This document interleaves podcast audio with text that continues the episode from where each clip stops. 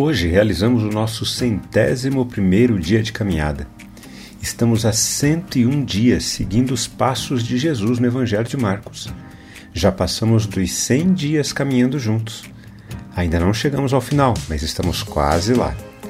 Retome a respiração, tome um gole a mais de água para se preparar para essa última etapa. Vamos caminhar juntos?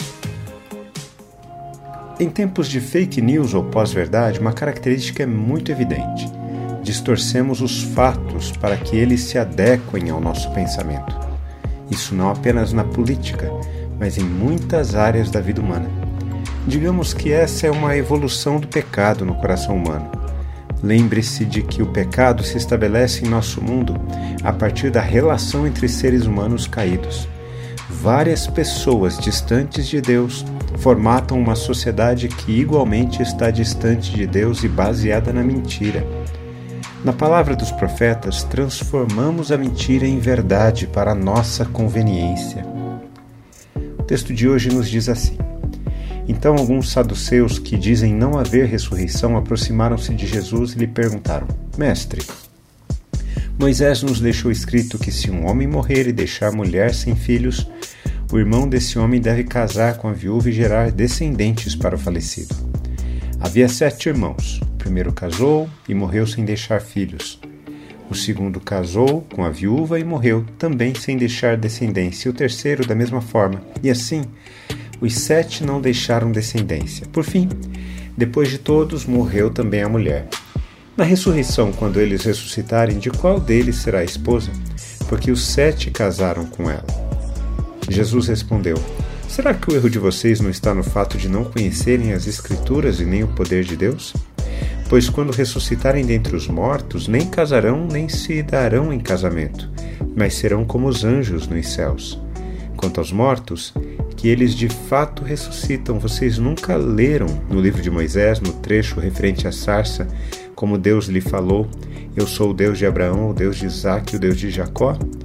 Ele não é Deus de mortos, e sim de vivos. Vocês estão completamente enganados. Os saduceus ocupavam altos postos no sinédrio, uma espécie de corte suprema que julgava as questões relativas à religião judaica. Essa elite sacerdotal colaborou com as autoridades romanas e, no processo, ficou rica e orgulhosa da posição que conquistaram.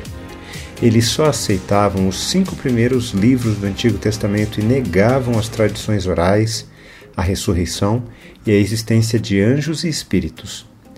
Com as ações de Jesus no templo, eles se sentem ameaçados, pois o poder deles e a manutenção da sua riqueza dependiam do templo. Por isso, lançam uma espécie de pegadinha para colocar Jesus em descrédito, com uma hipótese absurda acerca da ressurreição.